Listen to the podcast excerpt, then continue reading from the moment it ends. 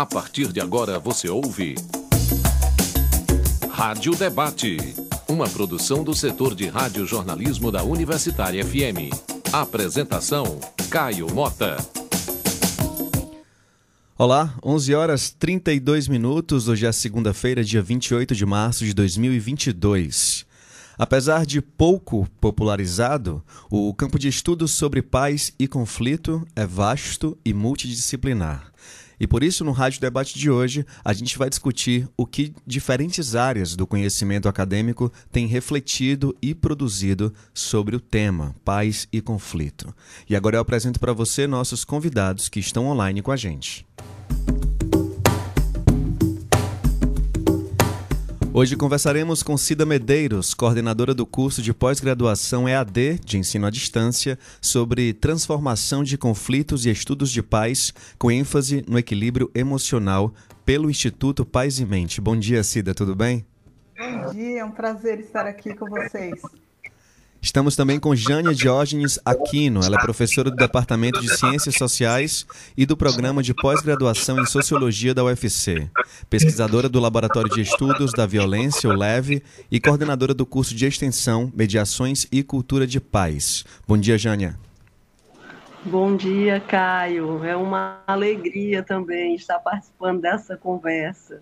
A alegria também é nossa. E conversaremos também com Marcos Teodorico Pinheiro, professor do Instituto de Educação Física e Esportes da Universidade Federal do Ceará e coordenador do programa de extensão Célula, Centro de Estudos sobre Ludicidade e Lazer. Bom dia, Marcos. Seu microfone está desligado. Sempre acontece. Ainda ainda está desligado, eu acho. Conseguiu desativar? O seu microfone, Marcos. Ok, ok. Ah, agora sim. Bom dia, bom dia, bom cara, dia. a todos vocês, bom dia a todos os ouvintes da Rádio Universitária FM. É muito bom estar aqui conversando sobre um tema maravilhoso, incrível. Eu acho que vai ser um, um encontro maravilhoso de discussões ímpares e singulares. Muito obrigado. É o que a gente espera também. E eu lembro a você que está acompanhando o Rádio Debate que você pode fazer isso pelo rádio normalmente, mas também pelo nosso site radiouniversitariafm.com.br. E também dá para baixar o aplicativo Rádio Universitária FM 107,9 no seu celular.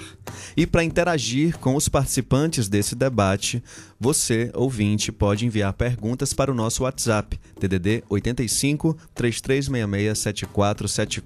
Repetindo, 3366 7474. Envie a sua pergunta ou comentário por escrito, junto com o seu nome e a cidade ou bairro de Fortaleza, de onde você está acompanhando o programa.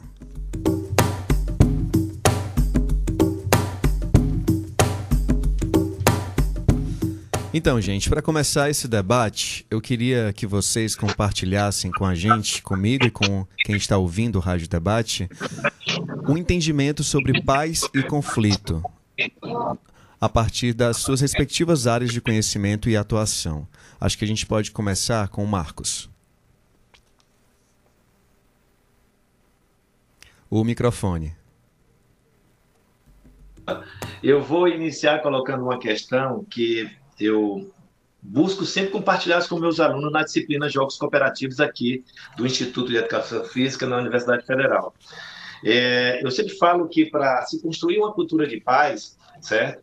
É preciso é, criar instrumento e instrumentalizar, principalmente nos primeiros anos iniciais, as nossas crianças. Né? Construir um mundo de paz é criar instrumentos possíveis para que as nossas crianças possam resolver o conflito tá? não usando a violência. Porque, na realidade, a cultura de paz não é a ausência do conflito. Onde tem humanos e seres humanos e pessoas, sempre vai existir pensamentos diferentes, pensamentos antagônicos e divergentes. Por sinal, isso é maravilhoso. A forma é como nós vamos instrumentalizar nossas crianças a resolver conflitos sem usar a cultura da violência, seja ela psicológica, seja ela física, seja ela verbal não, não importa, até mesmo biológica. Então, se nós instrumentalizamos essas pessoas no início das suas vidas, de como resolver e mediar conflito, com certeza a gente está preparando esse indivíduo para viver numa sociedade de paz. Então, eu penso por aí e como eu uso o brincar e o jogo e a cultura lúdica como instrumento de construção tá, desses instrumentos, como metodologia ludiforme, eu acho que isso pode ser um, um dos caminhos, que são vários os caminhos e as estratégias para se construir um mundo de paz e principalmente resolver problema e resolver conflito. Eu não sei se eu consegui te responder é um, inicialmente. É um bom começo, com certeza. Cida, eu queria que você prosseguisse. Você é coordenadora do curso de pós-graduação sobre transformação de conflitos e estudos de paz, com ênfase no equilíbrio emocional. E eu estou perguntando inicialmente para os nossos entrevistados, você é um deles, é, qual é o entendimento que você tem a partir da sua área, né, a respeito de paz e conflito? E antes eu queria só agradecer porque esse programa também está acontecendo, porque a Cida veio até mim pelo Instagram e sugeriu esse tema tão importante de ser falado hoje nesse momento político e social que a gente vive no país e no resto do mundo. Cida, sua resposta. É, realmente eu estou muito feliz de que esse tema esteja sendo abordado numa rádio tão ouvida, né? tão abrangente, porque é, o entendimento de paz e conflito ele é tão, é, tão transdisciplinar, é, ele, é, ele tem assim várias áreas do conhecimento que são necessárias para que nós possamos compreender adequadamente essa temática, né? E ele vem também de muita, de, de longa data, né? Tem muitas pessoas que já vêm há séculos e décadas é, se empenhando nessa, nessa trajetória, então honrando também é, essas pessoas que vieram, né? É, formulando, trabalhando, e não só dentro da academia, mas principalmente nas comunidades, é, se defendendo, né, resilientes. Então, é um tema complexo, e que está cada vez mais exigindo da sociedade pessoas capazes para lidar com isso, para facilitar processos, para uhum. ir saber como entrar num presídio, como entrar numa comunidade e, e, e mesmo interpessoal, né? Reuniões de condomínio, no nosso dia a dia, no trânsito. Então é um assunto muito amplo, mas que felizmente já tem várias áreas do conhecimento tratando disso e formando agentes de paz, como eu costumo falar lá no, no curso de transformação de conflitos e estudos de paz. Não sei se como, também falo como é isso, professor gente. Marco. É uma conversa, é isso. Jânia, uhum. é, sua perspectiva a respeito da sua área de conhecimento sobre paz e conflito. E aí o Marcos falou é, de um termo que a, queria também que a gente destrinchasse esse, ele aqui, que é cultura de paz. O que, que é isso? Ah, então, a paz é resultado de relações sociais saudáveis, né? De um contexto que na esfera internacional, nacional e mesmo na esfera das relações face a face, né?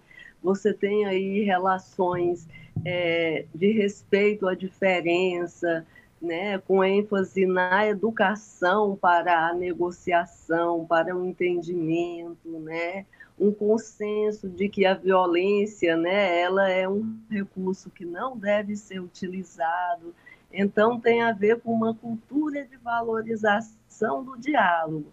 E na esfera pública, eu penso é, que a social-democracia ela é, o, ela é a, na, na perspectiva política né, o regime da paz, porque ao mesmo tempo né, em que, sem liberdade de expressão, sem uma série de direitos e liberdades, deveres, liberdades individuais, não se tem uma sociedade pacífica e saudável.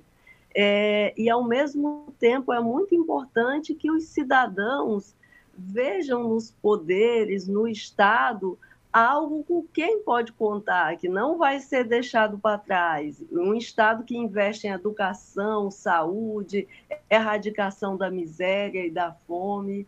Então, é um assunto, né, uma conquista que é moral, civilizatória e política.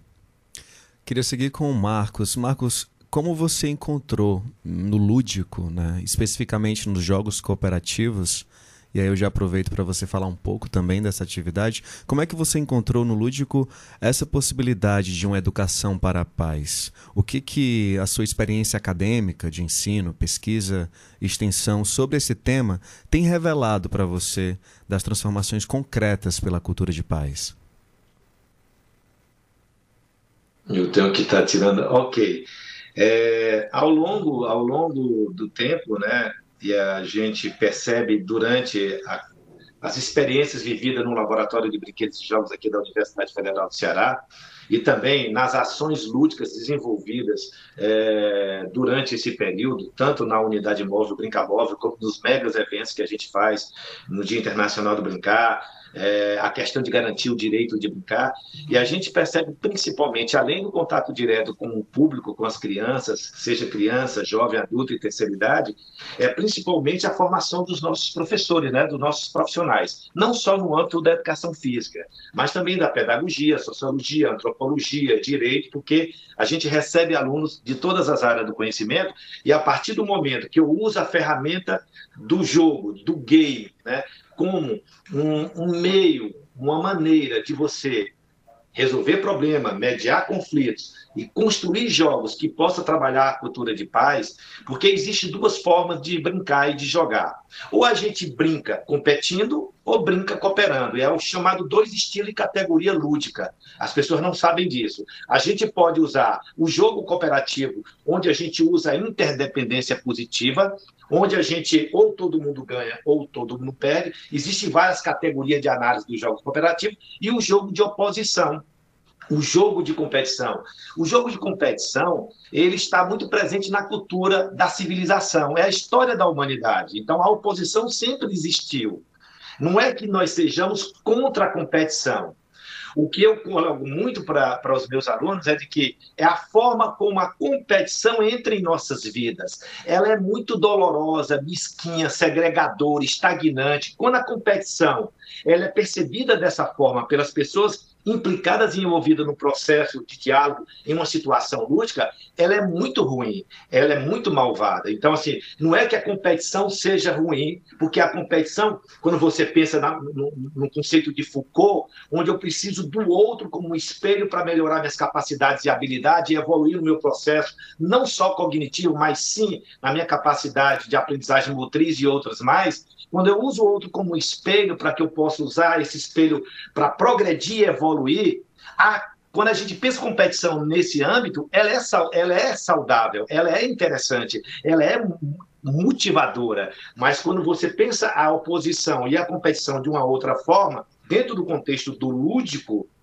certo? Ela pode ser um instrumento muito perigoso. Então eu sempre falo que o brincar e o jogo é um instrumento na mão de pessoas desqualificadas, pode ser um instrumento de é, segregação, estagnação e trazer severos problemas à vida de um ser humano. Mas o lúdico, o jogo e o brinquedo na mão de pessoas altamente qualificadas e preparadas pode ser um instrumento de libertação, autonomia e evolução. Então, assim, quando a gente pensa o brincar e usar uma série de jogos né? Como estou aqui no meu laboratório de brinquedos e jogos, cercado de board games, card games, jogos cooperativos ou jogos motrizes. E a gente introduz isso dentro de uma ferramenta pedagógica na formação dos futuros profissionais que vão atuar dentro das instituições, seja públicas ou privadas, que eu até pergunto, paz, onde se faz? A gente constrói paz é dentro da família, é dentro das instituições família, dentro da instituição escola e os órgãos governamentais, seja no nível municipal, federal, estadual, Tá? E as instituições religiosas, elas são também instituições responsáveis para construir essa cultura de paz que foi trazida esse conceito pela a professora Jânia. Então, assim, o lúdico, penso que é uma das ferramentas poderosas de transformação humana, além de outras ferramentas que nós conhecemos. Jânia, refletir sobre, sobre a paz, né? Passa também necessariamente por compreender a violência, lembrando aos nossos ouvintes que você é pesquisadora do Laboratório de Estudos da Violência da UFC. O que, que esses estudos sobre a violência, né, através do campo da sociologia, de onde você parte, ensinam sobre a paz? É, a violência, de certa forma, né, ela é um recurso é, da, é, que, é, que é colocado quando não quando esgotam, mas muitas vezes não se tem essa cultura né, de, de se incentivar o diálogo, de se incentivar o respeito, a diferença. Então, assim, eu gosto muito de pensar com Hannah Arendt, quando ela fala que, que a violência, de certa forma, é uma fraqueza muito grande, porque está mostrando uma inabilidade para negociação, um traquejo pra, falta de traquejo para conversar, de ceder, de propor, né? Então, nesse sentido, né, uma cultura de paz, ela vai se disseminar à medida que for consenso que a violência não é o melhor caminho, a repressão, e outras e outras modalidades truculentas, né, que podem recorrer às autoridades, seja elas no campo é, da política, a autoridade paterna, a autoridade do professor, diferentes formas, né, é, de autoridade. Precisa ir recorrer ao diálogo, incentivar as pessoas, né, a se entenderem, a conciliarem pontos de vista diferentes, né? Porque o conflito é saudável, ou seja, divergências de interesses é saudável que haja, mas a violência é outra coisa, né? E aí é o que a nossa sociedade tem aí como desafio de superar. Cida, compreendendo. Eu posso, eu posso, eu posso fazer só uma colocação. Claro, claro que sim aproveitando esse, essa discussão da Jânia, a gente sempre, ela falou muito bem, a gente confunde conflito, não é igual a violência, é completamente Sim. diferente, né? Então, a, a, a, onde tem conflito, tem a possibilidade de interações, de aceitação de objetivos incongruentes, mas a violência supõe a ruptura total e a negação do conflito, não? Então a pessoa quer resolver de uma outra forma, usando, obviamente, a força destrutiva, né, da violência destrutiva. Então isso é bom estar muito claro. E, e quanto mais é, é, precocemente nós trabalhamos na, no, na vida das nossas crianças, dos nossos filhos, Daí a importância disso, de capacitar, instrumentalizar as crianças a saber resolver problema, porque resolver problema depois de adolescente, adulto, e se isso não é construído lá nos primeiros anos de vida, daí a importância do, do brincar e do lúdico nesse processo de resolver problema, resolver conflito, solucionar problema nesse período. Então, isso é bom estar esse conceito muito bem claro. Foi muito bom ela ter falado isso. Cida, ainda seguindo nesse raciocínio que o Marcos falou, é, e também compreendendo que a violência tem muitas dimensões, né, que ela pode ser entendida como um problema estrutural das nossas sociedades, eu imagino. Como que sua linha de estudo sobre paz analisa e encontra perspectivas de atuação diante da realidade que a gente vive, que é tão complexa? É, é muito interessante pensar é, naquilo que já está estruturado, aquilo que já veio sendo construído com essa base de competição e tudo isso que já foi colocado. É, porém, tem ah, algumas frentes que estão estudando a possibilidade, de, inclusive nem de falar em mediação de conflito ou resolução de conflito, mas de transformação de conflito, ou seja, é, como é que eu compreendo, por exemplo, as emoções, né? O estudo das emoções ele é acessível para qualquer pessoa. Como é que emerge uma raiva ou por que, que a humanidade criou a raiva? Que antes era para se defender do tigre, então era para aumentar o tônus é, para se defender. Então, isso culturalmente, não só biologicamente, foi se encaminhando para atacar. Né? Então, tem todo esse universo dos estudos das emoções que está super acessível, tem muita literatura, tem muita coisa até no YouTube é, a respeito para qualquer pessoa, acessível a qualquer pessoa procurar. E também que é, se nós formos tentar administrar a questão dos conflitos, é, é, eles é uma profusão. O tempo todo nós estamos em conflito, né? Assim, agora nesse momento o que será que é adequado falar, né? O que, que será que eu vou. Então, dentro de mim tem um processo acontecendo. Isso é do humano, né? Inclusive o professor Hares, com quem eu soube que o professor Teodorico teve uma, uma, uma, uma, né, uma relação aí na Espanha, um grande pedagogo e também estudioso dos estudos de paz, Ele, ele, ele é formulou. É ele é, ele é maravilhoso, né? É, ele formulou isso, e Gandhi e outros teóricos, de que é, a violência é tudo que impede a autorrealização do sujeito. Então, a partir daí, de coisas simples, dá a impressão assim, nossa, é tão difícil, está tudo tão complexo que não tem jeito. Vai precisar nascer toda uma geração para funcionar. E sendo que, na realidade, tem um aspecto que a comunicação não violenta e outras é, metodologias trazem, que é a autorresponsabilidade. Né? Então, é assim, como é que eu me posiciono no mundo? Como é que eu, por exemplo, falo da narrativa da guerra? Será que eu vou produzir guerra falando sobre ela? Ou eu posso ter uma postura autoconsciente de me posicionar tentando ver que é complexo, são culturas, que são coisas até que não chegaram de informação para eu poder entender e formular uma opinião sobre isso. Então, como é que eu né, posso criar um mundo a partir de mim é, que promova bem-estar? Então, tem uma parcela do indivíduo muito importante, e, e hoje não tem como, a gente está no século XXI, tem muita coisa acessível.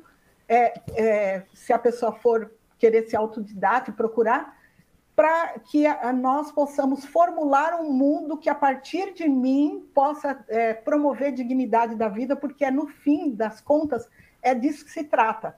Toda vida é digna, toda manifestação de, de vida é digna. Já tem é, é, professores de direito, por exemplo, defendendo o direito dos rios, né? É, o, o, direito de pessoas ou, ou seres que não têm voz, né? não só as pessoas é, socialmente vulneráveis. Né? Então, é, é, os direitos da natureza. Né? Então, é, é um assunto que tem a ver com a, a minha autorresponsabilidade, não só esperar também que o, o Estado cumpra o seu papel, que é dever, né? é importantíssimo ter estruturas né, para transformar a violência estrutural, mas também é, nós estamos num momento histórico em que eu, cada um de nós, pode começar a formular essa paz, porque eu talvez esteja desconfortável, talvez eu não esteja me sentindo respeitada. A gente teve até ontem no, no Oscar um exemplo, né? De que é, a, não dá para fazer uma piada de alguém que eu não sei por onde ela está passando nos Estados Unidos tem um ditado que fala: jamais fale mal de uma pessoa sem ter andado um quilômetro nos sapatos dela. E eu acho que esse ditado cabe bem para o episódio que acabou de acontecer e que é bem pedagógico para a gente refletir sobre cultura de paz. Sim. É, eu queria perguntar, aproveitar um, uma informação que a Cida trouxe, a coisa da violência e a constituição do sujeito, perguntar para o Marcos e para a Jânia vocês pensando ainda no campo da educação e no campo da sociologia, a gente aprende formas de socialização de pais, né? O diálogo, tolerância, respeito. Da mesma forma que a gente aprende isso, a gente também aprende a socialização pela violência e pelo conflito. É possível dissociar a violência da condição humana? Marcos. Olha, ou pergunta perigosa. é, é, a mesma coisa que a psiquiatria ou a psicanálise através do brinquedo, ou a questão do ludodiagnóstico, ou ludoterapia. A gente fala muito, tem duas concepções de, da área da psicológica. É, será que a criança, vou, vou trazer para o meu lado, reflexão trazendo para a questão lógica, Será que a criança que se manifesta violentamente em uma situação simbólica ou no jogo de faz de conta, vivendo experiências e representando papéis violentos em uma situação de jogo, ela será uma pessoa perigosa? Ela é uma pessoa violenta? A criança que brinca de atirar, de polícia e ladrão, quando leva para uma situação de jogo. Então, eu não dá brinquedos belicosos numa brinquedoteca ou num playwork infantil. Eu vou, eu vou construir pessoas com condutas é, e pensamento belicoso. Tem uma linha de psicólogo que diz que isso é absurdo, que não. Assim, a violência ela não é travada na relação do sujeito ao objeto, material concreto. Ela é manifestada por uma estrutura social muito mais ampla que é, talvez induza a condições e a situações de conduta intolerante, intransigente, é, é, é, de, de não exclusão, é, de uma pessoa que não aceite a pluralidade, a diversidade humana, mas não é a situação de jogo, a situação da manipulação do objeto que determina que eu vou ser ou não violento. Porque se isso determinar, os, a mesma coisa dos videogames de guerra ou violência, ele determina uma situação violenta do jogador, do, do, do, play, o play é violento. Então, tem umas pessoas que, lógico, existem algumas culturas sociais que evitam oferecer materiais que induzam a conflito ou a questões belicosas, né? Porque acredito que a própria estrutura social por si só, ela já é muito belicosa, ela já é muito perigosa, ela já causa muito danos aos seres humanos. Então, oferecer instrumento que estimule a violência, isso vai depender do olhar de cada um, porque no, psiquiatra, ou talvez no, numa pessoa que faz um ludo diagnóstico, usar a catarse a violência é fundamental para que a criança possa subir no outro patamar de relação, de condição humana, que ela possa entender, ela enquanto criança, por que existe a raiva,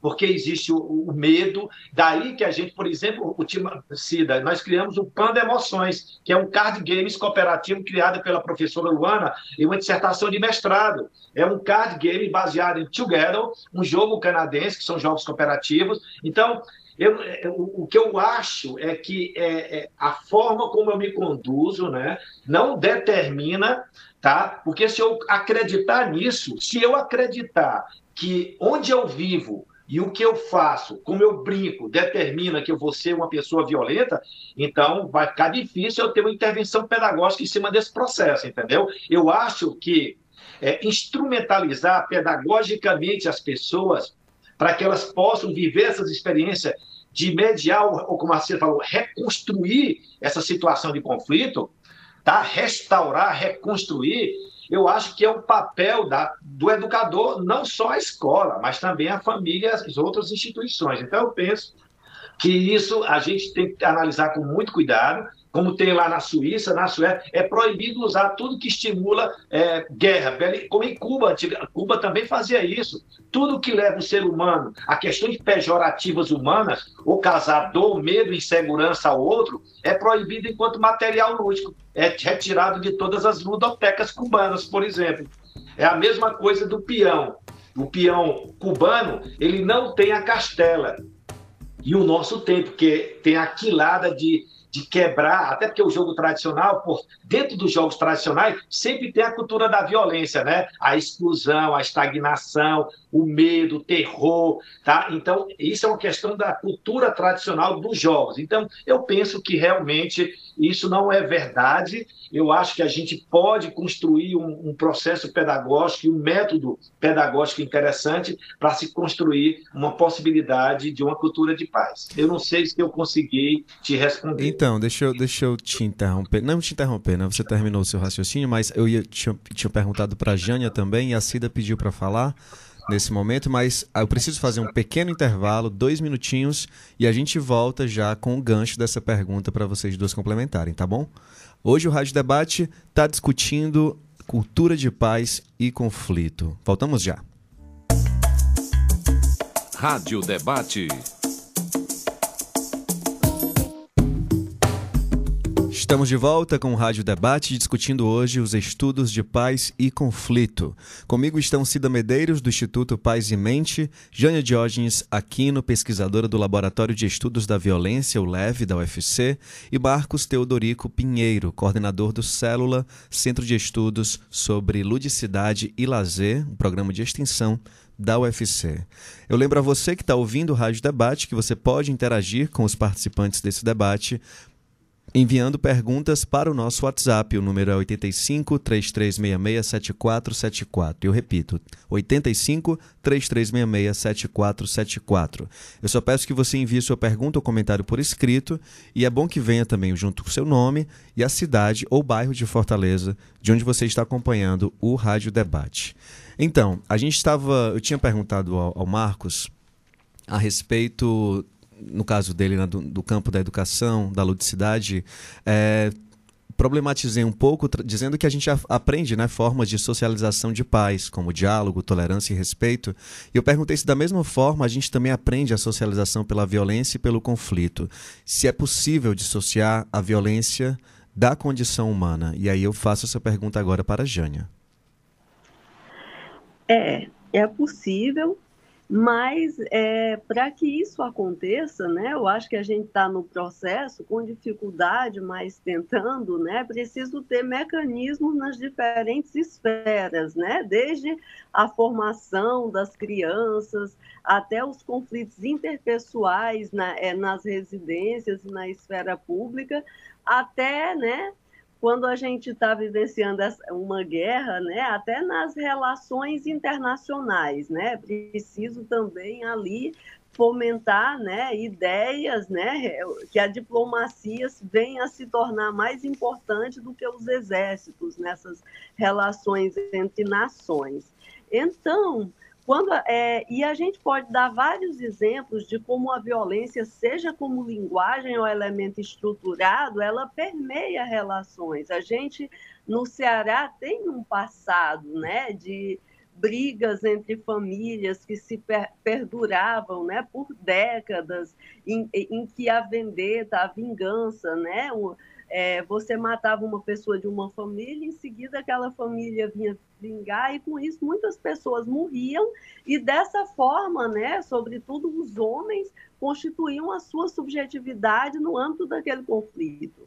Hoje a gente tem esse processo ocorrendo, né, sobretudo nas periferias urbanas, né, e é, em que você vê aí tanto os jovens se matando, como a, é, a polícia muitas vezes, seja a partir de abordagem truculenta ou até de uma conduta exterminadora que a gente vê no Brasil, é, você tem aí relações sociais se estruturam dessa maneira. Eu falo a polícia porque é o, o a instituição é, que anda armado onde isso mais ocorre, é, onde isso é mais visível, mas é muito violento todo o processo em que agentes do Estado lidam com as populações mais pobres. Ser pobre no Brasil envolve a vivenciar situações de humilhação é, na maior parte dos contatos que você tem com agentes do Estado, seja na, no, no, âmbito da saúde, né, aquelas longas filas de espera, muitas vezes a falta de informação, né, isso é um tipo de violência seja agora na, na, própria universidade que agora começa, né? Começa não, isso já tem um processo, receber pessoas que não tinham oportunidade de ingressar nela, então requer de nós, professores, funcionários da comunidade acadêmica, formas de lidar com as pessoas que não venham reproduzir essa humilhação, né? Que a, a, população de baixa renda costuma sofrer quando tem de lidar com, é, com agentes do Estado. E, para finalizar, né, eu gostaria de ressaltar a importância do autoconhecimento, né? É, para que esses processos de violência, né, sejam amenizados e transformados, né? Então, incentivar seja práticas terapêuticas pelas ciências comportamentais, né? A UFC, o curso de psicologia tem aí um trabalho social nas comunidades, né? É, porque é, incentivar práticas como espiritua espirituais, meditação, prece. Então, pessoas é, mais pacificadas é, no seu interior vai desenvolver relações mais saudáveis, seja é, dentro de casa, né, onde é recorrente a violência doméstica, que aumentou com a pandemia, seja no espaço da rua. Então, o autoconhecimento né, é, um, é, é um saber muito importante e que precisa se difundir mais. Cida, pode complementar. É, é, interessante que nós não combinamos, mas a professora eh, Jânia é, introduziu o, o, que eu queria ressaltar. Primeiro, assim, é, nos apropriarmos dos conceitos, né? entendermos o que é violência e o que é agressividade, por exemplo é, existem confusões e se coloca tudo num grande, num grande guarda-chuva. Ah, a fortaleza é violenta, não sei o que, né? aquele bairro é violento, a pessoa é violenta. sendo que às vezes ela está expressando a sua voz alto e bom som porque ela está precisando se autodeterminar, por exemplo, né? Então, quanto a isso é, que a, a professora Jânia trouxe, é, essa questão do equilíbrio emocional, ela é tratada em diversas frentes e cada é interessante essa, essa discussão porque cada ponto ele abre um leque tanto de conhecimentos já desenvolvidos quanto de é, formulações e, e apelos para que as pessoas possam formular junto e criar a, a, sua perspectiva. Por exemplo, o professor Boris Cyrulnik, lá que é da Clínica do Afeto lá é, é, em, em, Paris, que tem vários livros publicados em português e ele tem uma, um estreitamento aqui com o professor Adalberto Barreto aqui no Ceará, esteve inclusive há dois anos aqui é, em que ele fala que é, a questão da resiliência, né?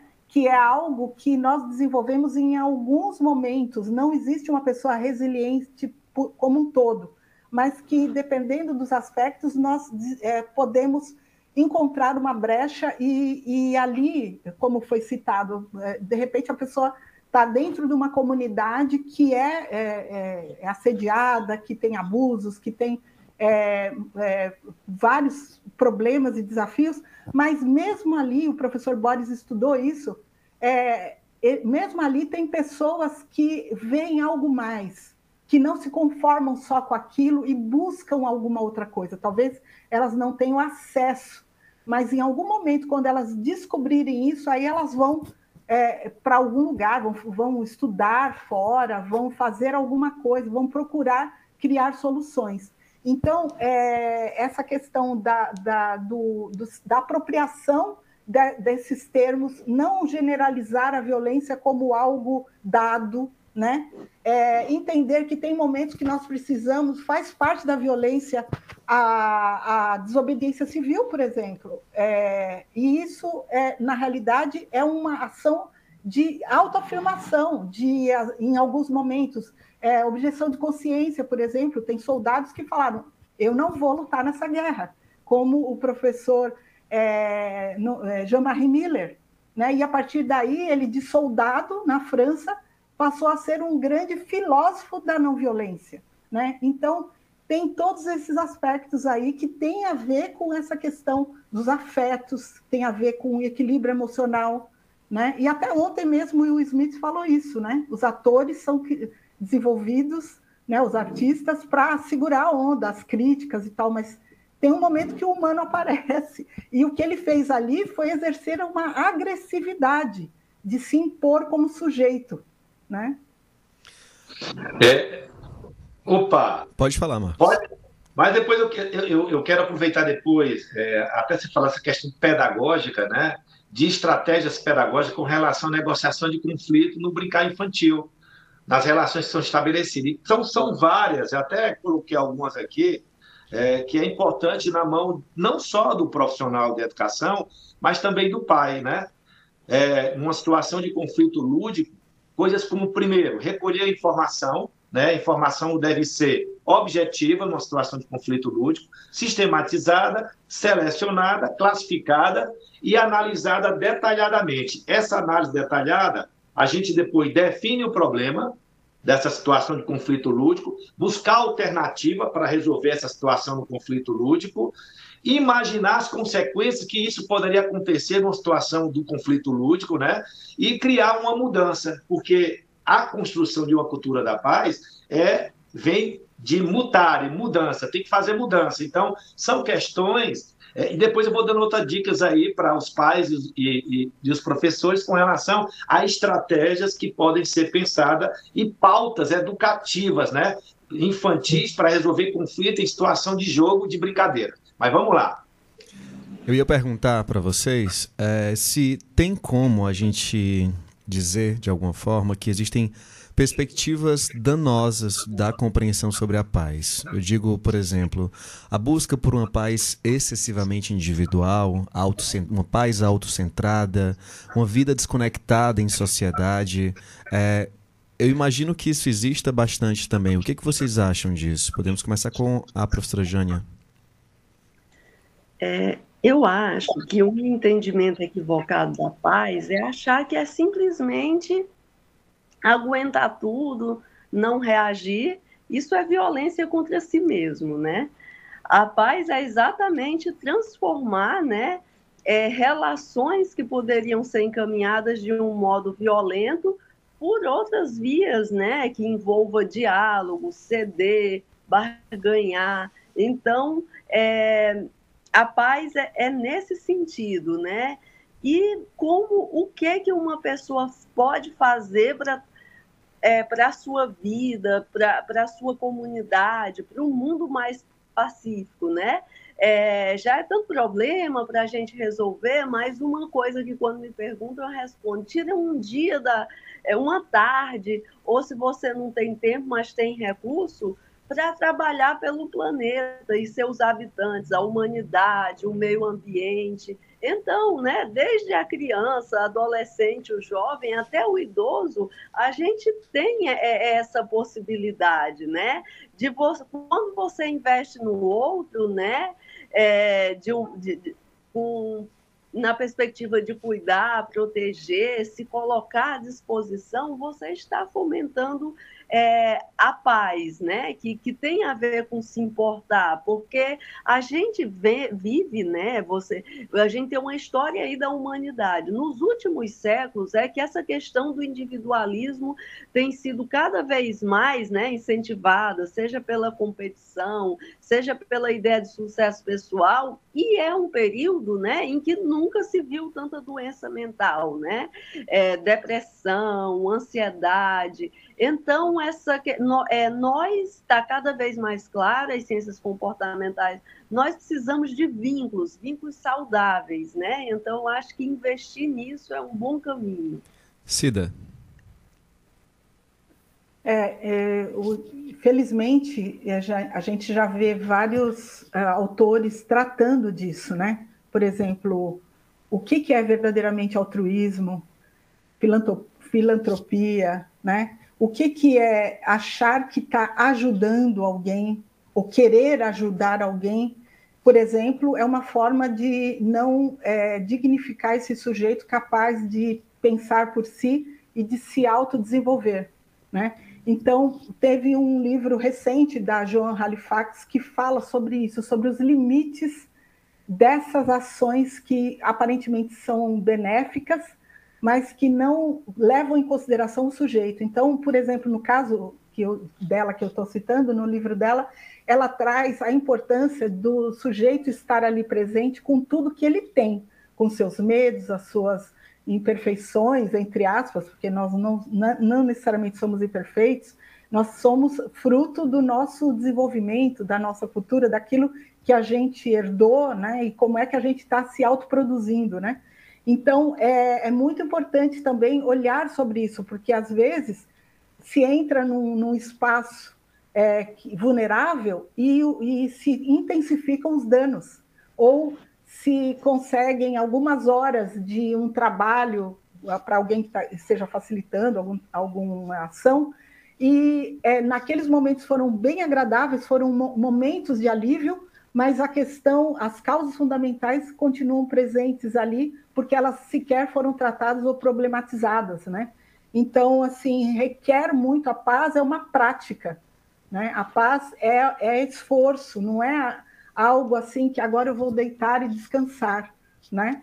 Ela é algo que nos requisita para ação, uma ação consciente, presente, altamente qualificada no sentido de eu estou aqui verdadeiramente como um ser humano de fato, com tudo que eu tenho. E é, e é isso que eu tenho a oferecer. Fale de você agora. E enxergar o outro como alguém que é realmente um outro. Professor Marcos Teodorico, é, eu estava perguntando aqui para a Jane e para a Cida, elas acabaram de responder se existem de fato perspectivas danosas de compreensão sobre, sobre a paz. Eu dei como exemplo essa busca por uma paz individual, autocentrada. Eu imagino que a ludicidade e os próprios jogos cooperativos devam servir muito para tirar a pessoa desse autocentro, né? O que, que você acha? Olha, eu vou partir. Eu estava até falando anteriormente sobre essa questão de educar para a paz, né? Que é acreditar na, na potencialidade na perspectiva da mudança, né? Mudança é um ato efeito de mudar, né? Do latim é o mutare, né? E aí quando a gente fala em mudança, de número, tem número significado. Quando a gente pensa em mudança e usar a construção de uma cultura de paz como mudança, é remover, né? dispor de um outro modo, dar outra direção, alterar, trocar, transformar, tornar-se diferente, fazer diferentes coisas que você faz sempre igual, né? Então, assim, e tem uma passagem aqui que eu vou, eu vou já já pedir para fazer uma leitura, é, que é possível afirmar que a vida é, é, uma permanente mudança, é uma constante mudança, né? E Paulo Freire traz uma questão bem interessante, né? Que ele diz o seguinte: o mundo não é, o mundo está sendo, sempre está sendo, né? Em, em, em mudança, mutare, né? Então, assim, não somos apenas um objeto da história, né? Nós somos sujeito da nossa própria história. E, esse, e, e, essa história ela é constantemente alterada e mudada. Essa, nós não somos simplesmente um, um humano é, com inércia, enfim. E aí Paulo Freire sabe, fala sobre o chamado empoderamento do humano, que eu acho isso muito lindo. Eu não sei se as meninas conhecem. Ele diz o seguinte: empoderar-se é um processo de emancipação, emancipatório, onde o indivíduo dá o poder a si mesmo para viver a vida que escolheu. Quando a pessoa escolhe por se empoderar, ela fica consciente das decisões que toma para a sua vida, conhece suas capacidades e suas possibilidades de contribuição para o mundo e o planeta. Dessa forma, se torna mais criativa, produtiva tá? e transformadora. O indivíduo empoderado, o ser humano empoderado, vive de forma plena seus valores e tem um senso de pertencimento e reconhecimento planetário. Eu acho isso maravilhoso, né? Um pouco do que as meninas estão colocando. E, eu, e lógico que a, a, a cultura lúdica, os jogos, seja ele cooperativo ou seja ele do estilo competitivo, eles são é, instrumento de empoderamento do homem, né? Lógico que quanto mais precocemente esse empoderamento humano é construído na vida das nossas crianças, com certeza nós estamos, obviamente, preparando esses indivíduos futuros, essa nova geração, para lidar com uma cultura de paz e, a, obviamente, lidar diferente, né? Essa coisa de, de ser proativo, de não esperar, porque a gente acha que cultura de paz é paz e amor, e aí tudo bem, e a vida segue. Não é, muito pelo contrário. A gente vai ter que arregaçar as mangas, a gente vai ter que correr atrás, a gente vai ter que viver experiências, às vezes difíceis. Por isso que a professora fala sobre a capacidade resiliente. Daí vem um monte de teórico dizendo que o brincar é um instrumento da resiliência. Não sou eu que falo isso, não é Sócrates, Platão, Aristóteles, enfim, e outros mais do Renascimento e também da, da Grécia e Antiga Roma. Então, assim, eu penso muito por aí nesse sentido com relação ao que você me perguntou.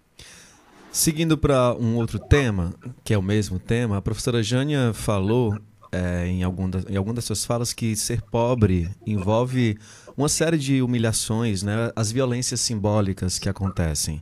E aí a minha pergunta é se é possível conjugar paz com desigualdade. Como é que os estudos estão avançando sobre as possibilidades concretas mesmo de, da prática da paz em sociedades que são atravessadas por uma injustiça social, injustiça econômica extrema?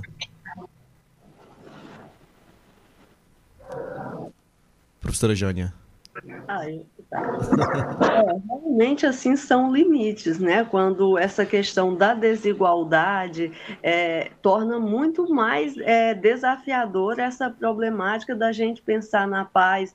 É, quando você tem aí né, sistemas estruturados de opressão e dominação em nível mundial, é, isso torna muito mais é, desafiador essa, essa bandeira, né? Essa enfim, é, essa, essa luta né, pela paz. Mas eu creio né, que, por outro lado, a gente tem aí, né, eu acho que é, a educação, as formas de se comunicar, de denunciar que as pessoas estão se apropriando cada vez mais na periferia. Então, é, e, e, tem processos acontecendo, né? Tem, é porque, assim, né, infelizmente, na grande mídia, repercute muito mais as macro situações é, tidas como desastres, né? É, violências, mas tem aí né, iniciativas de organizações não governamentais, políticas públicas, né, que mesmo a passos lentos está aí, mas é, eu acho que no caso da sociedade brasileira, a gente precisa cada vez mais né, é se conscientizar de que essa, essa desigualdade que há no nosso país, a fome, a opressão, em que uma parte da população vive, isso é, não é algo normal, isso não é algo assim, né? Que é uma, é uma das. É, eu acho que é a sociedade, em termos percentuais, mais católica, né? Cristã, é, no, no, no, contexto das nações, né? Ou seja, eu acho que tem aí um trabalho das pessoas perceberem que a pobreza e a miséria não é algo que Deus botou para que ela exerça a sua caridade, mas que é uma situação social a ser superada, que requer conhecimento né? Que, que as pessoas mais, é, mais pobres são agentes, né? Então, eu acho que nesse sentido, é, lutar pela paz é, desenvolver iniciativas pela paz no nosso país envolve também né, discussões políticas, né? Você disseminar, educar as, as pessoas para a relevância da justiça social, dos direitos humanos, tudo isso está é, tá muito vinculado. A gente está chegando ao finalzinho do programa, temos exatamente três minutos e eu vou ceder um tempinho para cada um de vocês fazer suas considerações finais a respeito desse tema de hoje, que é tão vasto e que tinha tantas outras perguntas aqui para fazer, mas o tempo, infelizmente, é curto. Estudos de paz e conflitos. Suas considerações finais, professor Marcos. O microfone. É porque fica eh, mutando e eu tenho que estar acontece aqui. demais, acontece demais. É, como eu não sou uma menina, né? É, as mulheres fazem um monte de coisa ao mesmo tempo, essa capacidade incrível. Mas olha, eu, eu, eu, quero colocar aqui uma, um pensamento de Maturana. Eu tive a oportunidade de conhecer Maturana, como também o professor Jarez, é, de Camorran, é, durante a minha, meu doutorado na Universidade de Barcelona. E ele fala o seguinte: o Maturana é uma coisa. Tem até um livro, Brincar, Amar, tá? que foi que, criou, gerou um livro meu, Brincar, Amar e Viver, é um livro belíssimo, do Maturana, ele fala o seguinte, é, pensamos que a tarefa, né, que ele coloca que a tarefa da educação é formar seres humanos para o presente, para qualquer presente, seres nos quais qualquer outro ser humano possa confiar e respeitar. Seres capazes de pensar tudo e fazer tudo o que é preciso com um ato responsável, a partir de sua consciência social e coletiva. Então, assim, eu penso que a gente pode é, instrumentalizar é, as pessoas, eu acho que é, tratar didaticamente essas discussões, aquilo, isso que a Rádio Universitária está fazendo agora, em discutir educação para a paz, tá? resolução de problema, resolução de conflito, deveria ser uma prática curricular na escola. Deveria ser um conteúdo pedagógico desde a educação infantil, como é tá? nas estruturas de educação da Europa inteira, do Canadá, Estados Unidos e outros países, onde discute isso desde a criança, desde os primeiros anos de vida. Eu acho que a partir do momento que a gente é, perceber a relevância disso, com certeza a gente vai trazer grandes, grandes transformações. O fato de estarmos aqui hoje conversando sobre isso, dialogando, já é uma mudança maravilhosa e uma conquista espetacular. Professora Jânia. É, bem, eu penso que educar para a paz né, é muito importante, né, políticas públicas, é, nesse sentido, amenizar desigualdades sociais, além de algumas condutas que são opressivas, como racismo, é, machismo, homo, é, homofobia, transfobia, né? Então, que não, infelizmente não deu tempo da gente tocar nesses temas, é muito, mas que é importante a educação, investir em políticas públicas e também, né, o, foi citado vários autores, que terminar com Fritjof Capra, né, que fala que a nossa existência, a gente tem que se conscientizar. Embora a, a noção de indivíduo biológico, de organismo biológico possa nos confundir de que somos apenas indivíduos, nós existimos em teias da vida, né, nós existimos a partir de ecossistemas. Então, quando a gente cuida do outro, é, é tenta entender as situações, se coloca no, numa postura né, de que eu é, é, meu problema, eu faço parte. Isso é, a gente está exercitando né, a nossa condição de uma algo que faz parte de um ecossistema, de uma teia da vida maior. Cida? Bom, é, deu para ver que é um assunto gigantesco, maravilhoso e que toca cada um e cada uma. Então, eu para finalizar, eu convido os ouvintes e as ouvintes a criar valor em cada momento, em cada situação, em cada é, é, cada vez que é, nós nos sentimos é, convidados ou convidadas a falar, expressar, colocar, cuidar das vidas, quando eu falo sobre a guerra, sobre o outro, sobre alguma pessoa LGBT ou qualquer outra é, é, pessoa, qualquer outro ser humano, como é que eu posso criar valor em vez de simplesmente reproduzir os discursos?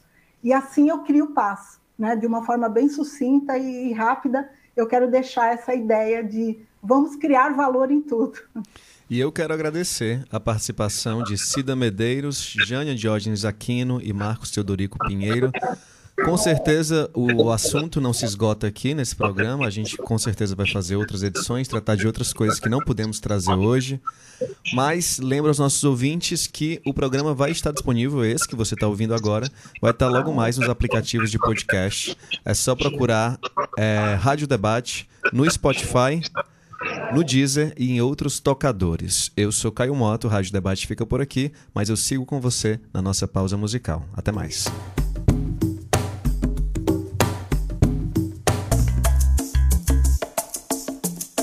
A Universitária FM apresentou Rádio Debate, programa do setor de radiojornalismo. Produção Raquel Dantas. Coordenação Lúcia Helena Pierre. Apoio Cultural Adufse Sindicato. Realização Rádio Universitária FM, Fundação Cearense de Pesquisa e Cultura. Rádio Universitária FM 107,9. A Sintonia da Terra. Na Rádio Universitária FM você ouve Rádio Debate. Os principais assuntos na economia, política, saúde, cultura e direitos humanos. De segunda a sexta às 11h30 da manhã. Apoio a Dufce Sindicato.